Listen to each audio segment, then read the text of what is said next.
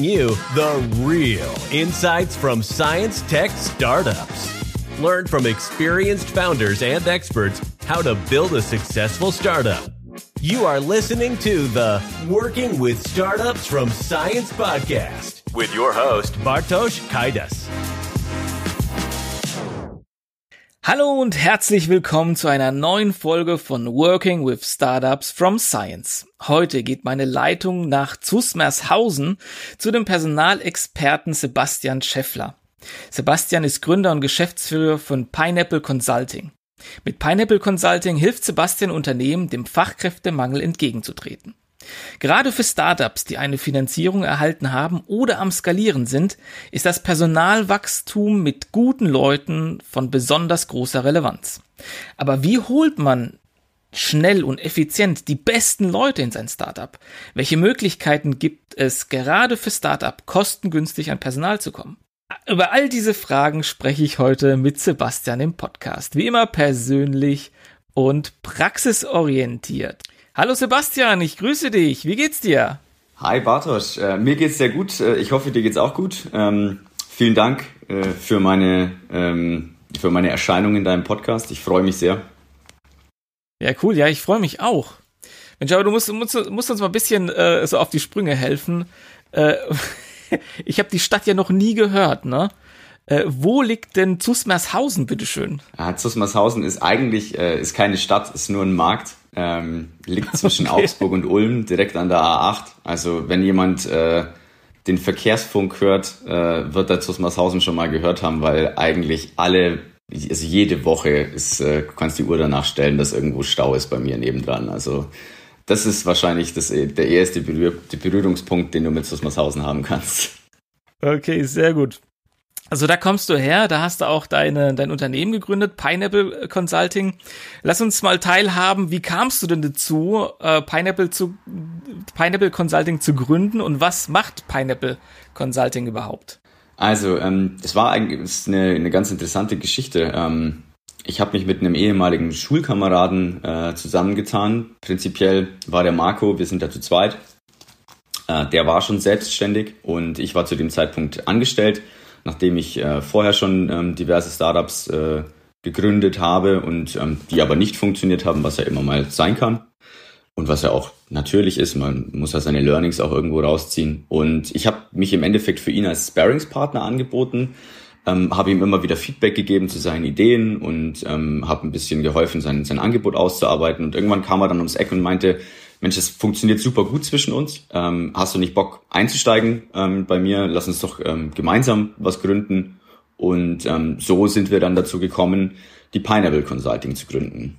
Genau, das ist ähm, eine relativ unspektakuläre Geschichte. Also es war keine Urknall-Situation, sondern es hat sich so entwickelt. Okay, ja, schade. schade, hat sich zumindest so angehört, wie wenn es jetzt zum großen Urknall kommt. Ja, war spannend. Das heißt, du bist da eingestiegen über Kontakte. Was macht denn jetzt Pineapple Consulting genau? Also wir haben uns darauf ähm, spezialisiert über ähm, Active Recruiting, ähm, KMUs und ähm, andere Unternehmen dazu dabei zu unterstützen, dem Fachkräftemangel entgegenzuwirken, ähm, zu sagen, alles klar, wir haben ähm, dann über, über Advertising-Kampagnen, über Content-Kampagnen, über ähm, das äh, Social Employer Branding, was wir ähm, etabliert haben. Quasi, wie bringt man die Employer Brand denn raus an den Markt und kann den, ähm, den potenziellen Mitarbeitern zeigen, äh, was es für positive Dinge gibt im Unternehmen. Und da rede ich jetzt nicht von dem Obstkorb, von dem berühmten oder von der, von der tollen, ähm, super Küchenzeile vom, im Büro. Vom Kickertisch. Genau, richtig, sondern ich rede davon, ähm, was für Leute arbeiten in meinem Unternehmen, wo sind die Projekte, äh, sich möglichst nahbar und persönlich aufzuzeigen seinen potenziellen ähm, Bewerbern und äh, so im Endeffekt die, den menschlichen Faktor äh, über ja auch den theoretischen Faktor, also nur die Stellenanzeige zu stellen, sondern zu sagen, alles klar, hey, das sind wir, das bin auch ich als Geschäftsführer beispielsweise und das ist meine Person und ich habe eine Vision, ich habe die und die Werte, mir ist es ganz, ganz wichtig, ähm, mich auf diese Bereiche zu, zu spezialisieren, zu fokussieren und die Leute lernen die Person hinter dem Unternehmen kennen und können so vorher schon einschätzen, ob sie sich überhaupt wohlfühlen werden da.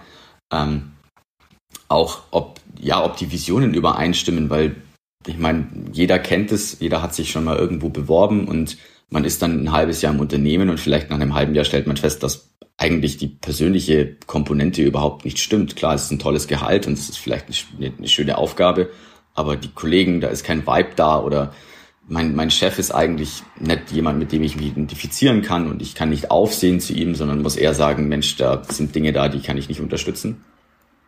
Und das, dem wollen wir quasi entgegenwirken. Und wie du es gerade vorhin schon angesprochen hast, haben wir uns ähm, in einem zweiten ähm, Ast, sage ich mal, mit der Pineapple Academy darauf ähm, spezialisiert, auch Startups jetzt schon zu helfen, wie können sie sich auf den potenziellen, also auf den, den Fachkräftemangel vorbereiten, denn das ist ja kein Buzzword mehr, sondern es ist ja wirklich tatsächlich der Fall. Und wie können Startups sich, bevor sie schon wachsen, im Endeffekt darauf vorbereiten, zu sagen, hey, ich wenn ich dann mal wachsen muss und ich muss skalieren, ich muss ähm, von 50, äh, von 5 auf 50 Mitarbeiter beispielsweise wachsen im nächsten halben Jahr, wo habe ich dann beispielsweise schon einen Pool an Leuten, die bei mir arbeiten möchten und die mich auch schon kennen. Mhm. Warum ist es denn so wichtig für ein Startup, seine Werte, seine Vision zu teilen mit potenziellen Mitarbeitern? Naja, weil heutzutage ist es eben nicht mehr so, ähm, also gerade wenn wir jetzt über mal die Gen Z sprechen beispielsweise, die gerade jetzt im Studium ist oder, oder und abschließt und auch die Generationen, die davor kommen, denen ist ganz, ganz wichtig, dass äh, klar Buzzword ähm, die, die Life-Work-Balance stimmt und dass sie sich mit dem, was sie tun, identifizieren können. Also es ist, wir stellen immer mehr fest, also natürlich stelle auch ich das fest, ich bin jetzt 30, 31, ähm, mir ist ein ein hohes Gehalt nicht halb so wichtig, wie dass ich mich gut aufgehoben fühle in einer Firma, beispielsweise als ich angestellt war. Und dass ich mich eben mit den Leuten und auch mit meinem, mit dem Geschäftsführer identifizieren kann. Und das ist was ganz, ganz Wichtiges, was die großen Unternehmen noch zu sehr vernachlässigen, unserer Meinung nach. Also es kommt wirklich heutzutage auf die persönliche Komponente an. Und natürlich ist es auch wichtig, dass ich von dem Job leben kann, da braucht man nicht drüber reden. Aber es ist vielen Leuten, die jetzt, die schon Fachkräfte sind, beziehungsweise vielleicht auch gerade in der Ausbildung sind äh, dazu, eine Fachkraft zu werden von morgen, denen ist es viel, viel wichtiger zu sagen, ich, ich habe da, ich sehe einen Sinn in meiner Arbeit und nicht, ich verdiene tausende Euro im Monat. Mhm. Und wie unterscheidet ihr euch jetzt denn genau zu so klassischen Headhunter-Agenturen? Naja, also wir möchten die Firmen dazu enablen zu tun, ähm, was äh, eine Recruiting-Agentur oder ein Headhunter tut und ähm, das zu einem sehr, sehr viel günstigeren An Preis, sage ich mal, weil ja, also wenn du einen Headhunter engagierst, dann hast du ähm, immer einen gewissen Prozentsatz vom Jahresgehalt als ähm, Provision für den Headhunter und dann ist aber auch noch nicht gesagt, dass diese, dass diese Person dann im Unternehmen bleibt. Also die Fluktuation ähm, beispielsweise weil sie nicht ins Unternehmen passt oder weil sie dann nicht gefällt im Unternehmen, das, diese Garantie hast du halt nicht. Und wenn du aber als Unternehmen selbst weißt, wie du deine Identity und deine Vision nach draußen trägst und so selbst deine Fachkräfte ansprechen kannst und dich ähm, interessant machst für sie, dann ist es eine viel, viel nachhaltigere Art und Weise, Mitarbeiter zu gewinnen. Und so, sowohl als Startup als auch schon als etabliertes Unternehmen. Mhm. Jetzt vielleicht noch eine Frage, die viel interessiert. Wie verdient ihr denn Geld? Naja, also wir haben ähm, äh, für das, für das äh, Startup-Programm haben wir äh, ein Drei-Monats-Programm ausgearbeitet äh, mit einem Intensivtraining über eine E-Learning-Plattform. Äh, das ist ein einmaliger Preis, den die Startups zahlen. Und ähm, so begleiten wir sie drei Monate lang ähm, in einem Coaching inklusive wöchentliche Calls und ein monatlicher 1 zu 1 Call mit jedem Startup. Und ähm, das ist einfach ein einmaliger, ähm, ja, eine einmalige Aufwendung für ein Startup prinzipiell, das ähm, auch über ein Exist-Budget abgedeckt werden kann. Beispielsweise, das war mir ganz, ganz wichtig äh, in meinem Kontakt bei den Startups, dass es erschwinglich ist, denn ähm, ich möchte, ich kann ja nicht sagen, ein, ein Headhunter ist super teuer und äh, ich lasse mir aber genau dasselbe bezahlen prinzipiell. Also mir war es ganz, ganz wichtig zu sagen, hey, ich, ich schaffe ein erschwingliches Angebot für Startups, dass die sich aber selbst helfen können. Also dass sie nicht abhängig sind von mir, sondern dass ich ihnen den Schlüssel in die Hand geben kann, zu sagen, alles klar, und mit diesem Wissen könnt ihr jetzt über die nächsten Jahre definitiv, kommt ihr klar. Mhm. Ja, finde ich super spannend. Äh, lass uns vielleicht auch mal eintauchen, so in die Erfahrungen in der Begleitung mit Startups oder Unternehmen in, in dem Bereich. Hm, was stellst du denn heute fest? Wie hat sich denn dieser Personalmarkt oder diese Personalsuche denn heutzutage verändert? Naja, also es ist, ähm, wie gesagt, es kommt den Leuten auf andere Dinge an. Früher hat's, früher war es genau andersrum. Früher gab es äh, sehr, sehr viel äh, mehr Fachkräfte, als es Stellen gab prinzipiell und du musstest dich wirklich um deinen Job bemühen und du musstest äh, dich musstest hervorstechen als Bewerber und heute ist es eben genau andersrum. Heute ist, ist der Punkt da, dass es super viele Stellen gibt, die besetzt werden müssen und ähm, da liegt ja gerade die Herausforderung im Endeffekt dann, sich selbst sichtbar zu machen für die wenigen Fachkräfte, die draußen noch rumspringen, beziehungsweise die, die unglücklich sind in ihrem, in ihrem, in ihrem jetzigen Unternehmen, ähm, denen eine Perspektive zu bieten, eine, ähm, ja, eine Stelle zu finden, wo sie sich wohler fühlen. Mhm.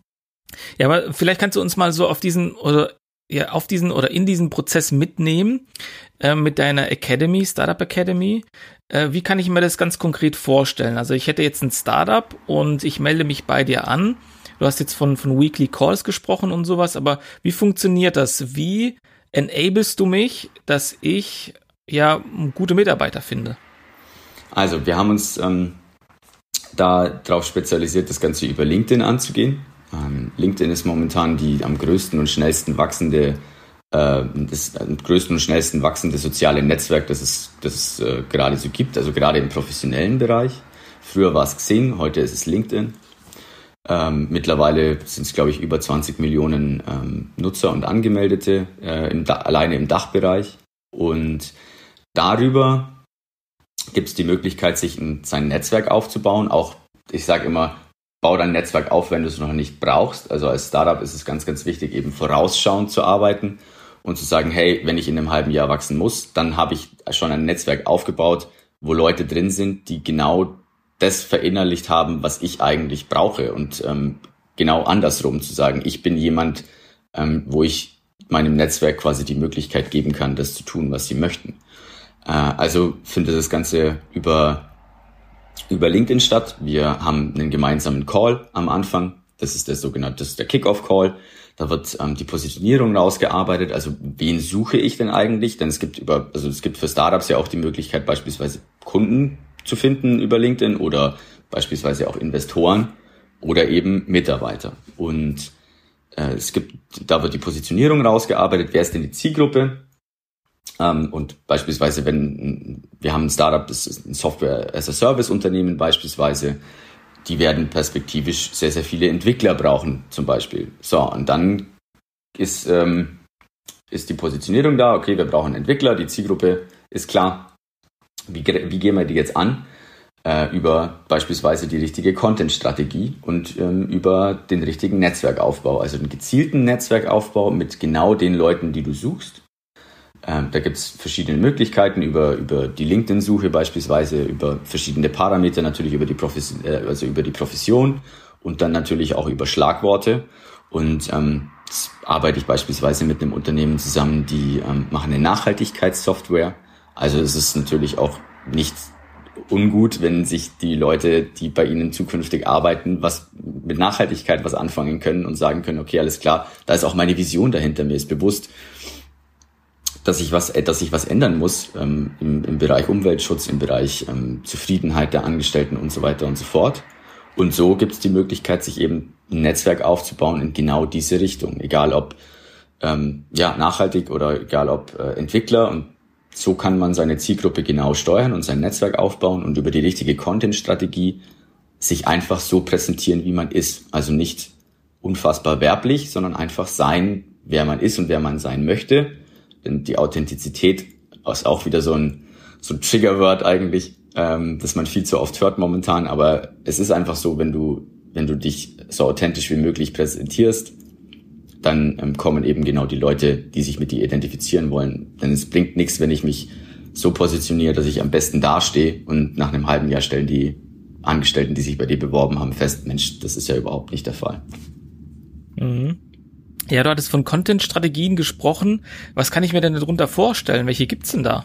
Also es gibt ähm, einfach, es gibt, äh, wir haben zum Beispiel sieben verschiedene Content-Arten ausgemacht. Ähm, beispielsweise der Einblick hinter die Kulissen. Also das ist natürlich für die Mitarbeitergewinnung ganz, ganz wichtig. Wie sieht's in meinem Unternehmen aus? Wie sieht's in meinem Startup aus? Ähm, was passiert? Wer bin ich? Wo sind die Projekte? Wo sind, ähm, wo sind beispielsweise auch, wenn ich, wenn man das so sagen kann, wo, wo ist eine Fuck-up-Story in meinem Unternehmen? Es läuft nirgendwo, läuft's immer rund und immer gut. Also gebe ich den Leuten einen Einblick hinter die Kulissen. Ähm, eine, andere, eine andere Möglichkeit wäre zum Beispiel auch eine Mitarbeiterstory, um zu sagen, okay, alles klar, das ist Mitarbeiter XY, das ist der Markus, der ist seit einem halben Jahr bei uns im Unternehmen, der kam und ähm, hat von von, von Java-Coding keine Ahnung gehabt beispielsweise und jetzt mittlerweile ist er, ist er der Crack und hat, hat uns überholt im Endeffekt. Also äh, einfach auch zu sagen, okay, das ist eine authentische Art und Weise zu zeigen, wie sich ein Mitarbeiter auch entwickeln kann in einem Unternehmen.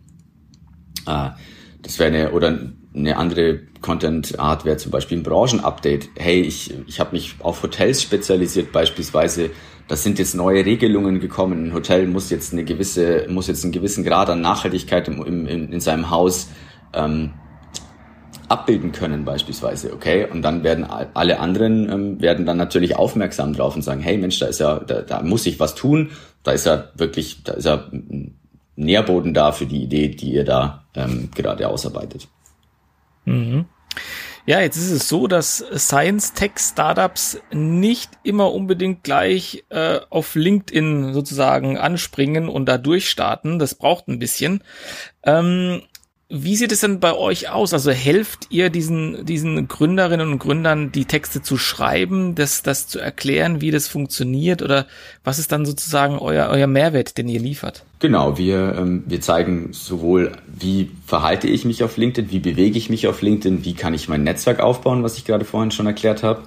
Und gleichzeitig geben wir aber natürlich auch eine Hilfestellung, wie sieht guter Content aus? Wie hat der auszusehen? Was sollte drin sein? Ähm, was für Content-Stile gibt es auch beispielsweise? Also gibt ja verschiedene Arten, wie man Content auf LinkedIn veröffentlichen kann, also mit Bild oder mit Video oder vielleicht auch eine Umfrage. Und ähm, dann gibt es natürlich auch gewisse Content-Regeln.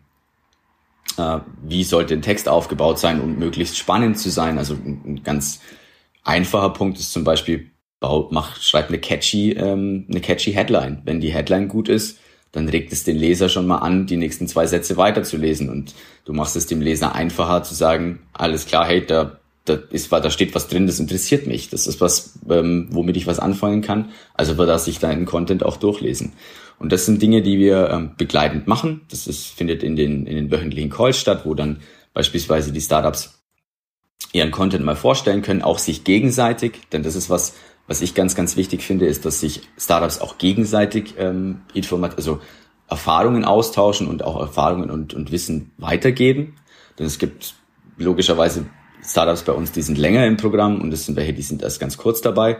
Und ähm, da ist es super wichtig, äh, auch sich gegenseitig natürlich ähm, zu helfen. Ähm, der zweite Call, äh, den wir eins zu eins haben mit den Startups im zweiten Monat, ist eben auch ein Content Call, wo wir ähm, über den vorgeschriebenen Content ähm, drüber gehen und sagen, hey, ich, ich würde es vielleicht ein bisschen anders formulieren oder schau mal, dass du da noch einen Absatz mit einbaust, so machst du es einfacher zu lesen für die für deine ähm, für dein Netzwerk. Und da sind gibt's viele kleine Kniffe, die im ersten Moment äh, ja, also die einfach logisch sind, aber man muss sie halt mal gehört haben. Das ist was, ähm, keiner kommt als Content Creator auf die Welt. Auch ich musste Content schreiben, erst, äh, erst lernen.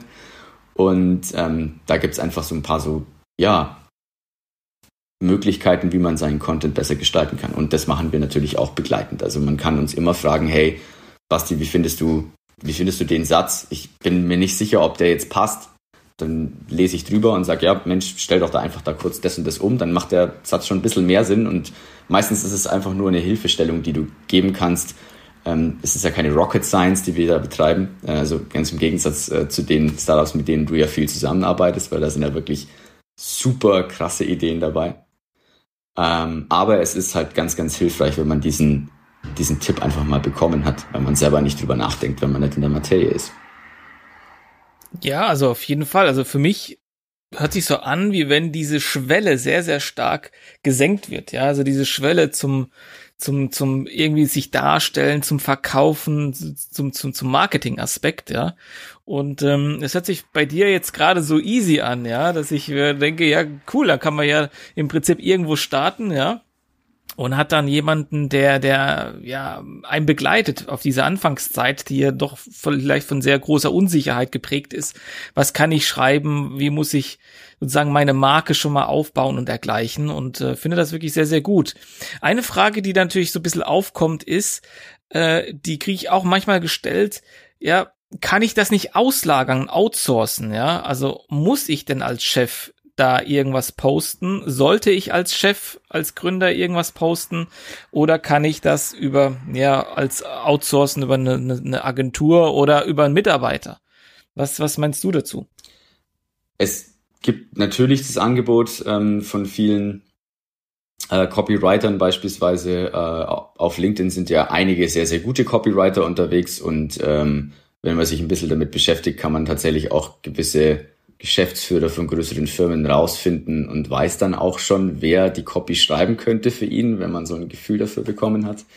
Ähm, die Möglichkeit besteht natürlich, aber es ist, wäre definitiv nicht mein, nicht mein Ratschlag, denn wie wir gerade vorhin, äh, wie ich gerade vorhin erzählt habe, geht es den Leuten halt viel darum, einfach eine, die Persönlichkeit kennenzulernen. Und ein Copywriter kriegt natürlich in gewisser Weise die Persönlichkeit so in, in, in den Text rein, aber nie so, wie wenn du das selbst schreibst. Und äh, der Punkt ist der, wenn du dich dann von einem Copywriter abhängig machst, dann bist du halt, ja, abhängig von ihm. Also dann, dann ist es halt so, äh, dass du immer bei ihm bleiben musst, ansonsten musst du es dir irgendwann doch selber aneignen. Also würde ich doch sagen, nimm dir selbst am Anfang von deinem Startup die Zeit und bringst dir selbst bei und machst selbst. Und du wirst viele Stellen dann fest, Mensch, ich habe ja wirklich was zu erzählen. Und Mensch, das macht ja auch echt Spaß, eine Copy zu schreiben und einen Text zu schreiben. Und es muss ja gar nicht, es ist, es ist ja, wie gesagt, es ist ja keine Rocket Science, es ist ja, ich muss einfach nur wissen, wie ich meine Gedanken am besten in Einsen und Nullen auf den, auf den Bildschirm packen kann. Und, ähm, und so kann ich, habe ich einen wahnsinnig großen Impact. Das muss ich gar nicht out, outsourcen irgendwie. Vielen macht es nämlich auch einfach Spaß, über ihr Unternehmen und über ihre Werte zu, zu berichten. Denn ich meine, was gibt's Cooleres, als über seine Idee zu schreiben? Klar, es ist äh, ein gewisser Zeitaufwand, aber das ist bei uns auch ganz, ganz wichtig. Nach den drei Monaten ähm, sind wir so weit, dass es in den Arbeitsalltag, das, die letzte Lektion ist quasi die Integration in den Arbeitsalltag wie kann ich mit möglichst wenig Zeitinvest einfach über eine Routine ähm, meinen LinkedIn-Auftritt gestalten und ähm, so dass es im, im das, so dass es halt in den ganz normalen Arbeitsalltag mit aufgenommen ist und dann gar nicht mehr wegzudenken ist prinzipiell. Da will man hin und da sollte man auch hin. Und wenn man da ja, ist, cool. dann ist es, dann ist es, ja, dann läuft's und dann macht's auch Spaß. Und ja, sehr gut. Dann, wenn sich der Erfolg ja, einstellt, das muss ja. ich noch dazu sagen, wenn sich der Erfolg einstellt, macht es natürlich noch viel, viel mehr Spaß, wenn man dann sieht, okay, Mensch, den, den Content, den ich schreibe, den finden 50 Leute finden den cool und haben den geliked und es, sind, es ist ein Kommentar da, der eine super interessante Frage stellt. Äh, da macht es natürlich auch viel, viel mehr Spaß. Ja, sehr cool. Das ist eine sehr gute Überleitung zum nächsten Themenblock über deine Learnings und ähm, deine Insights. Und zwar geht's auch um den Erfolg. Hast du vielleicht ähm, eine Story für uns, so eine Success Story, wo ähm, du aufzeigen kannst, wie ja der Output, also vielleicht mehr Mitarbeiter irgendwie mit eurer Leistung zusammenhängt? Gibt es da so eine Geschichte, wo du sagst, keine Ahnung, ich habe ein Startup begleitet, die hatten am Anfang null Bewerbungen und als wir dazugekommen sind, hatten die 2000 oder sowas. Gibt es da so eine Success Story, die du mit uns teilen kannst? Äh, ja, definitiv. Also einer von unseren Kunden ähm, ist jetzt kein Science Startup, ähm, sondern es ist äh, jemand, mit dem wir vorher schon zusammengearbeitet haben. Dem haben wir, mit dem gemeinsam haben wir seinen LinkedIn-Auftritt aufgebaut und ähm, durch Zufall haben wir ihm auch irgendwie ein Branding mitgegeben. Und äh, das ist ein, ein relativ ja, also es ist ein bisschen unkonventionell, das Branding, was wir ihm mitgegeben haben, aber es ist was, worauf er sich jetzt, worauf er sich wirklich jetzt gefreut hat und wo er sagt, okay, Mensch, das macht end Spaß unter diesem Pseudonym letztendlich. Ähm, auf, also es ist kein Pseudonym, er hat sich nicht selbst erfunden, sondern hat sich einen, einen Titel gegeben, der sehr catchy ist und ähm, hat darüber einfach dann angefangen, Content zu verbreiten und ähm, hat sich mit den richtigen Leuten vernetzt und die Leute sind einfach aufmerksam geworden, weil er eine guten, guten Content schreibt und weil er halt ein Storytelling betreibt und den Mehrwert für sein, für sein Netzwerk ähm, in eine, eine kleine Geschichte verpackt.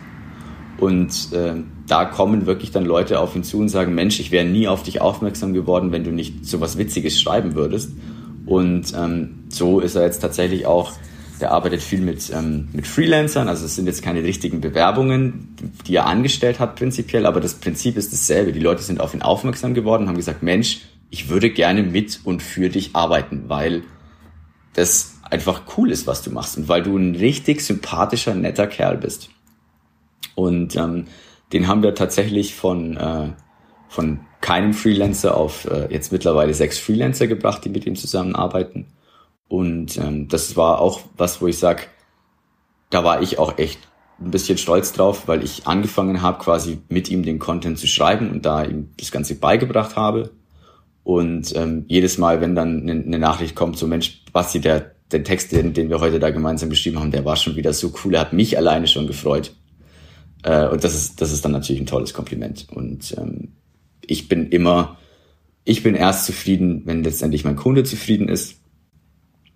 Und ähm, da konnten wir tatsächlich sagen, ja, wir, wir haben ihn jetzt äh, auf wirklich, wir haben ihm ein bisschen PS unter die, unter die äh, Reifen gegeben, auf die Straße gebracht. Und ähm, ja, also es, es gibt definitiv diese Success Stories. Mhm. So aus deiner Erfahrung heraus, wie lange dauert es denn, bis so eine Marketingstrategie auch wirklich funktioniert? Also Personalmarketingstrategie. Also wenn, ähm, wenn man es mit der Taktik angeht, wie wir es angehen, eben, also nachhaltig und, ähm, und aufbauend, dann sollte man schon sich ein Vierteljahr Zeit geben. Also ich sag mal, so richtig greifen wird's dann nach, nach vier Monaten. Es kommt immer ganz drauf an, wie glücklich du dein Netzwerk aufgebaut hast, ob da jetzt zufällig genau der ist, der darauf gewartet hat, in der Firma zu arbeiten, die du da hast. Das ist natürlich auch immer ein bisschen, ja, ein bisschen Luck im Game. Also man, braucht natürlich auch ein bisschen Glück. Aber dass, ähm, dass die Marke sich etabliert ähm, durch stetigen Content. Also wir geben unseren Startups halt mit an die Hand, so zweimal die Woche solltet ihr eigentlich schon posten und ihr habt auch was zu erzählen. Denkt einfach drüber nach. Ihr wisst, dass ihr, ihr, ihr denkt vielleicht, dass ihr nichts zu erzählen habt, aber das, ihr habt auf jeden Fall was zu erzählen. Und ähm, dann braucht es einfach eine gewisse Zeit. A, bis das Netzwerk natürlich eine gewisse Größe hat und bis auch LinkedIn, der berühmte Algorithmus, ähm, verstanden hat, dass, äh, dass der Content, der produziert wird, auch gut ist und dass es die Leute interessiert und dann natürlich öfter ausgespielt wird. Ähm, und so kann definitiv in einem Vierteljahr, äh, also auch der Betreuungszeitraum, den wir haben über die drei Monate, ähm, da zeigen sich dann tatsächlich so nach drei, vier Monaten können sich definitiv die ersten Erfolge zeigen. Und wenn man es mhm. dann, wenn man dabei bleibt, ab einem halben Jahr float es. Mhm. Und was hältst du sozusagen von bezahlter Werbung auf LinkedIn, dass man das äh, promotet, äh, sein Content? Was hältst du davon? Also ich würde meinen Content würde ich jetzt nicht promoten lassen. Also LinkedIn ist kein billiges Advertising-Tool. Also LinkedIn äh, nimmt schon Geld für seine Reichweite, aber ja, das, jeder lässt sich seine Reichweite bezahlen. Also meinen Content würde ich niemals, nie promoten. Ähm, ich würde, wenn, dann würde ich sagen, äh, promoted einzelnen einzelne Beiträge, die wirklich gezielt auf die Mitarbeitergewinnung aufgespielt sind, beispielsweise ähm, so eine, so eine Mitarbeiterstory, also wie hat sich ein Mitarbeiter entwickelt zum Beispiel, aber jetzt persönlichen Content, den ich über mich geschrieben habe, weil also ich habe die Idee gehabt und ich habe die Vision und das ist mir wichtig, würde ich nicht promoten, da, das Geld kann man sich tatsächlich sparen, ähm, nur wenn es wirklich in die wenn, wenn wirklich ein Mitarbeiter beispielsweise abspringt oder, oder krank wird und es ist, es ist definitiv Not am Mann, dann kann man über, einen, über eine, eine, eine bezahlte Anzeige nachdenken. Aber ansonsten würde ich immer sagen, sei so natürlich wie möglich, gib dir selbst die Zeit. Das ist ja auch unsere Philosophie, den Startups nahezulegen, so früh wie möglich anzufangen, dann, wenn sie es noch nicht brauchen. Und dann ist es völlig unnötig, prinzipiell Geld auszugeben und seinen Content zu sponsern. Mhm. Jetzt gibt es vielleicht Zuhörerinnen und Zuhörer, die da vielleicht ein bisschen aktiv sind schon auf LinkedIn und auch an ihrer Unternehmenspräsenz Präsenz, äh, arbeiten. Wie wie ist denn das mit dieser Erwartungshaltung zum Managen? Also wenn ich jetzt einen Beitrag poste, was kann und darf ich denn erwarten? Wie viele Impressionen, wie viele Klicks sollte denn solche Beiträge denn dann haben? Das ist, das sind Parameter, die man eigentlich nicht festlegen kann, denn es ist Unterschied, es ist, es ist natürlich unterschiedlich. Ähm, es gibt gewiss, also es gibt natürlich bessere und schlechtere Zeitpunkte, zum Beispiel auf LinkedIn zu posten. Also wir legen unseren Startups so an, an die Hand, immer vormittags zwischen, zwischen 9 und 11 zu posten, weil da die meisten Leute vielleicht in der, ähm, in der Brotzeit äh, gerade noch über, über LinkedIn scrollen. Und ähm, dann gibt's eine, eine, so einen gewissen Zeitraum. Wenn in diesem Zeitraum eine gewisse Interaktion stattfindet, dann findet LinkedIn das cooler und wird es dann pushen. Also es sind so zwei Stunden, nachdem der Post ähm, kreiert worden ist und gepostet worden ist. Ähm, wenn da viel Interaktion stattfindet, dann wird der Post danach noch weiter stärker ausgespielt. Wenn man dieses Zeitfenster so ein bisschen verpasst hat, dann ähm, wird er halt nicht mehr ausgespielt aktiv von LinkedIn, zu sagen, okay, den zeige ich jetzt auch Leuten, die nicht in seinem Netzwerk sind, beziehungsweise zeige sie mehr Leuten aus seinem Netzwerk. Und dann ist es auch eine Sache von, von, von Tagen, wo Leute dann auf dein Profil aufmerksam werden und den Content dann erst im Nachhinein halt durchlesen, weil sie deinen Feed durchgehen. Ich würde nie, also ich würde mich nicht unter Druck setzen und sagen, mein Content, mein Post muss immer mindestens 2000 Impressionen haben und 40 Kommentare und so weiter und so fort. Gerade wenn man anfängt, würde ich sagen, erwart erstmal gar nichts, sondern mach einfach, arbeit dich rein und das kommt dann von selbst. Je größer das Netzwerk ist, desto mehr Impressionen werden es logischerweise. Je besser dein Content auch wird, weil man wird beim Schreiben einfach auch besser, desto mehr Leute werden ihn lesen, weil desto attraktiver wird es zu lesen und dann werden die Impressionen hochgehen. Und ähm, dann, wenn man so seine Taktik rausgefunden hat, möchte ich, am, möchte ich zum Beispiel am Ende von meinem Content so eine Frage stellen. Das machen ja ganz, ganz viele um eine Interaktion, also so eine Call to Action, um eine Interaktion ähm, zu provozieren, prinzipiell. Äh, dann werden natürlich auch die Kommentare hochgehen. Aber am Anfang ist es ganz, ganz wichtig, einfach mal anzufangen, nichts zu erwarten und einfach zufrieden zu sein, dass man was tut. Denn das ist der erste Schritt zur Tür raus. Okay, sehr cool. Ja, ich glaube, das ist oftmals großes Problem, wenn man die Erwartung hat, dass wenn man was postet, dann gleich 10.000 Leute darauf aufmerksam werden.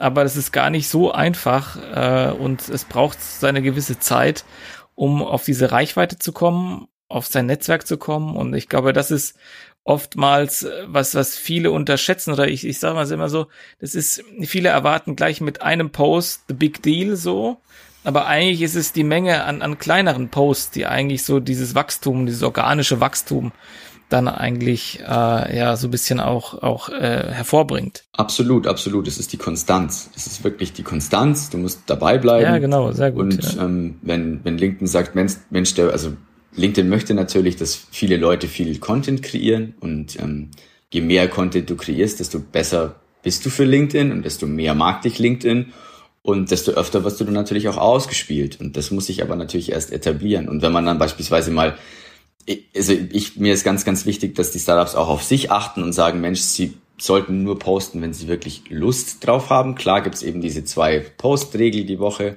aber bevor ich mich zwingen muss, was zu posten, dann poste ich lieber nur einmal die Woche und da mit Spaß an der Sache.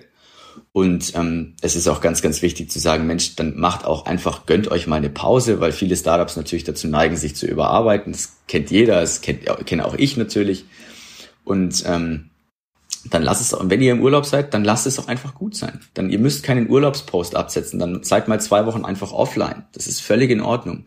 Und dann muss man aber quasi wieder so ein bisschen von vorne anfangen, weil LinkedIn dann sagt, jetzt hat er zwei Wochen oder er oder sie hat jetzt zwei Wochen nichts gepostet. Jetzt fangen wir mal ein bisschen langsam an mit dem Ausspielen. Dann braucht es halt wieder ein, zwei Wochen, bis die Reichweite von vorher wieder da ist. Ja, das ist halt so. Aber das, lieber, lieber machst du es gerne und es macht dir Spaß und dann postest du halt weniger, bevor du dich dazu zwingen musst und dann nach einem halben Jahr sagst, Mensch, ich habe überhaupt keinen Bock mehr auf LinkedIn, weil ich muss mich jedes Mal dazu zwingen. Das ist überhaupt, das ist nicht Sinn der Sache. Und da legen wir auch viel Wert darauf zu sagen, ähm, kleine witzige Geschichte. Ich habe, ne, wir haben eine Checkliste nach jeder äh, Lektion und auf dieser Checkliste habe ich immer unten rein, bist du zufrieden mit diesem Post oder bist du zufrieden mit dem, was du da gerade gemacht hast? Das ist was ganz, ganz Wichtiges. Und nur so letztendlich kann man dann auch eine, eine ja, eine zufriedenstellende LinkedIn-Präsenz bilden. Ja, cool. Welche Top 3 Tipps würdest du Startups aus der Wissenschaft jetzt mit auf den Weg geben wollen? Regel, also Tipp Nummer eins ist, fangt an, macht es einfach, denkt nicht so viel drüber nach ähm, und schiebt es nicht vor euch her, weil viele dann sagen, Mensch, ich muss mit LinkedIn unbedingt mal anfangen und ähm, machen es dann aber irgendwie doch nicht. Also ganz, ganz viele Startups, äh, die ich kenne, die, denen ist bewusst, dass LinkedIn ein toller Kanal ist, aber sie fangen nicht an. Also fangt an und, und wenn ihr anfangt nur mit einem Vierzeiler-Post, mit einem coolen Bild irgendwie von euch, ähm, dann ist es schon was wert. Also Regel Nummer eins ist, fangt an. Regel Nummer zwei ist, oder Tipp Nummer zwei wäre, macht wirklich nur das, was euch Spaß macht. Also wenn ihr sagt, wenn ihr auf LinkedIn unterwegs seid und ihr lest Posts, die euch, die ihr furchtbar findet, weil es gibt ja immer wieder so Sachen, die man irgendwo liest, dann mach's nicht so. Dann, dann, dann, dann lass dich doch bitte nicht von anderen Leuten korrumpieren, sondern mach nur das, was dir Spaß macht und poste nur das, was du für dich selber cool findest und nicht, weil du weißt, dass es toll funktioniert oder weil das gerade ein Trendthema ist oder sonst was. Also orientiere dich auf jeden Fall ähm, an dir und deinen, ähm, ja, an deiner Leidenschaft und an dem, was dir Spaß macht. Und der dritte Tipp wäre, ja, den Satz, den ich gerade vorhin schon gesagt habe, bau dein Netzwerk auf, wenn du es noch nicht brauchst, definitiv. Mhm. Also das ist so, mhm. das ist so, so was, was ganz, ganz viele Startups unterschätzen. Wenn denn dann mal Leute gebraucht werden, ist es zu spät prinzipiell. Und dann bin ich an dem Punkt, wo ich sagen muss, Mensch, jetzt muss ich Geld ausgeben für eine Recruiting-Firma oder für einen Headhunter. Und da ist was, was, wo wir sagen, wenn ein Startup schon Geld, also über eine Finanzierung bekommt oder Geld über, über das Produkt schon einnimmt, dann gibt's doch bitte nicht für Mitarbeitergewinnung aus, sondern für Mitarbeiterzufriedenheit und für das, dass es euch gut geht und nicht, dass ihr wachsen könnt. Ja, und ich glaube, also das kann ich nur betonen und highlighten. Und deshalb finde ich dich, als wir uns kennengelernt haben, auch so, so sympathisch mit deinem, mit deinem Ansatz, weil es ist genau das, was in dieser Anfangszeit super essentiell ist. Also ich von meiner Perspektive krieg ja immer zu hören, ah, wir haben kein Geld, wir können nicht und wir können nicht bezahlen und hin und her und sowas, ja aber du setzt ja an, an ein, oder in einer kleinen Nische, gerade vielleicht zu Beginn, wo man ja nicht unbedingt mit, mit jetzt Umsätzen oder krassen Gehältern als Startup irgendwie hausieren gehen kann, sondern eben mit seinen Visionen, mit seiner, mit seiner Vorstellung, mit den Ideen, das, was man bewegen möchte und sowas. Und das ist, finde ich, eine sehr, sehr kostengünstige Möglichkeit, natürlich sein Startup und sich selber auch irgendwo zu platzieren im Markt, um dann genau diese Leute zu adressieren, die auch Bock auf die gleiche Idee haben. Und äh, das muss ich nur nochmal also noch mal betonen, weil das ist oftmals ist das Thema Geld, ah, ich kann keine guten Leute einstellen, weil ich kein Geld habe. Erst wenn ich das Investment bekomme, dann kann ich gute Leute, aber ich glaube, andersrum, so wie du das vorstellst, ähm, geht's auch, ja. Definitiv. Dass man da entsprechend äh, sich positioniert am Markt mit seinen Werten, mit seinen, ja, das, was man erreichen möchte, von, von der Zukunft spricht, weil man hat ja theoretisch vielleicht am Anfang noch nicht so viel, ja, aber trotzdem schafft man ein Netzwerk von Unterstützern, Supportern, Personen, die irgendwie mal das beobachten, ja, irgendwie auf die Watchlist setzen und dann sagen, wow, cool, jetzt äh, erster Pilotkunde wird da announced und äh, ich will da dabei sein, wo kann ich mich da melden oder sowas, ja. Absolut, genau. Also das, die, die, die Philosophie hinter dem Ganzen ist, ja. dass die Stellenanzeige, die du als Startup irgendwann veröffentlichst, muss im Endeffekt, sollte der Startschuss sein für alle Leute, die dich schon beobachtet haben und gesagt haben, Mensch, da möchte ich gerne arbeiten oder das finde ich eine super spannende Idee. Und dann ist eine Stellenanzeige im Endeffekt nur der Startschuss dafür, dass sie sich dann endlich bewerben können. Ja. Also ich meine, das ist natürlich Das ist natürlich das Best-Best-Case-Szenario. Und es braucht natürlich ein bisschen Zeit, bis man da ist. Ähm, aber so, so sollte es letztendlich ablaufen. Und ähm, ja, sonst, wenn du halt keine Präsenz hast, dann ist eine Stellenanzeige eine Stellenanzeige wie, jeder, wie jede andere. Und dann wird jemand, der ganz, ganz dringend einen Job sucht, vielleicht nicht zu einem Startup gehen, weil er weiß, da verdient er halt 500 Euro weniger im Monat beispielsweise, ja. wie wenn er zu einer etablierten Firma geht. Aber ja. deren Chef sieht er nie oder deren Chefin. Die, ja. die läuft, läuft man nicht mehr auf dem Gang über den Weg, weil es so groß ist oder weil es so unpersönlich ist. Ähm, ja, dass man überhaupt keine Kontaktpunkte mit seiner Führungsperson hat. Ja, super Sache. Also wirklich, finde ich, finde ich super klasse. Aber lass uns mal zum letzten und dritten Abschnitt gehen, so ein bisschen den Marktausblick. Ähm, wie schätzt du den Markt für die Personalsuche ein? Also stimmst du dem Tenor ein, War of Talents und Herausforderungen? Ähm, wie siehst, wie siehst du, wie siehst du den Marktausblick in den nächsten, ja, fünf bis zehn Jahren? Das ist eine knifflige Frage. Äh, ich würde sagen, es gibt, es gibt definitiv einen, einen Krieg um Talente. Ähm, und da wird es immer, immer wichtiger sein für, für Firmen, auf Dinge Wert zu legen, die in letzter Zeit oder sagen wir mal in den letzten 25 Jahren irgendwo verloren gegangen sind. Also Werte wie Wertschätzung. Ja. Werte wie Wertschätzung beispielsweise. Also wo ich sage, Mensch, drück deine Wertschätzung doch nicht unbedingt immer nur in Nullen aus am Ende des Monats, sondern einfach ein Schulterklopfer und, und ein Kompliment. Mensch, das war eine super Arbeit, die du da abgeleistet hast. Das war klasse. Und so, so einen Mitarbeiter habe ich schon immer gesucht. Also ähm, sich mehr wieder auf die auf die inneren Werte als auf die monetären Werte zu, zu fokussieren, das ist, glaube ich, ne, ein ganz, ganz wichtiger Punkt. Und ähm, ja, ich hoffe, dass sich wieder mehr Leute darauf besinnen, dass man nicht unbedingt nur studiert haben muss, um, um einen guten Job zu finden, beispielsweise, dass wieder mehr Leute auch beispielsweise ins Handwerk gehen. Klar, das ist bei, bei, bei Science-Startups sollte man natürlich äh, studierte Mitarbeiter haben. Aber ich denke, es kommt auch ganz, ganz viel drauf an, wieder den Leuten eine Chance zu geben auch wenn sie vielleicht nicht studiert haben oder wenn sie studiert haben und der Bachelor nicht 1,0 ist, ja, gibt ihm doch trotzdem eine Chance. Vielleicht ist er menschlich so ein guter Mitarbeiter, dass er sich innerhalb von einem halben Jahr in das Thema eingearbeitet hat und jeden Masterstudenten mit 1, in den Schatten stellen wird. Ähm, Wertschätzung und wieder mehr Persönlichkeit und mehr Chancen für, mhm. für Leute, die vielleicht auch nach außen jetzt nicht wieder Top-Arbeitnehmer aussehen. Mhm. Und was glaubst du, wie wird sich dieser Arbeitsmarkt verändern? Weil es gibt ja Fiverr, WeWork und nee, Fiverr und und ähm, und Freelancer-Plattformen, äh, wo man sich sozusagen die Skills oder die Kompetenzen ja günstig einkaufen kann aus der ganzen Welt. Äh, glaubst du, das verändert irgendwie den Arbeitsmarkt, dass man sagt, also für spezifische Aufgaben gibt's immer den spezifischen Freelancer und dann ist die Umkehrfrage, was bleibt dann am Ende hängen? Wen sucht man denn eigentlich als Mitarbeiter? Hm.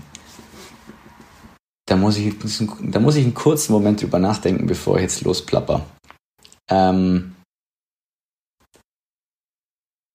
ich denke, dass es definitiv Sinn macht, sich für gewisse Aufgaben Spezialisten zu holen und zu sagen, ja, ich, ich hole mir über, über so Plattformen dann lieber einen, einen, einen Freelancer, der mich in diesem einen Punkt betreut, bevor es gar nicht passiert.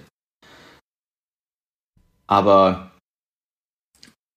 ich würde sagen, stell lieber jemanden ein und bilde dieses Talent selbst aus. Das ist die definitiv nachhaltigere Lösung. Denn dann kannst du jemanden, jemanden zu einem Experten ausbilden, der dann auch wirklich richtig, richtig, richtig viel Spaß an dieser Aufgabe finden kann, ähm, bevor du mit einem Freelancer zusammenarbeitest, der dann vielleicht einfach wegbricht, weil er noch was anderes macht oder was auch immer. Das, das Leben verändert sich, vielleicht, vielleicht geht er woanders hin, vielleicht, vielleicht orientiert er sich um und dann fällt dir aber ein wahnsinnig wichtiger Baustein weg und dann musst du dich wieder umschauen und dann, dann, das ist im Endeffekt wie eine, wie eine große Mitarbeiterfluktuation im Unternehmen. Du musst dann wieder von vorne anfangen.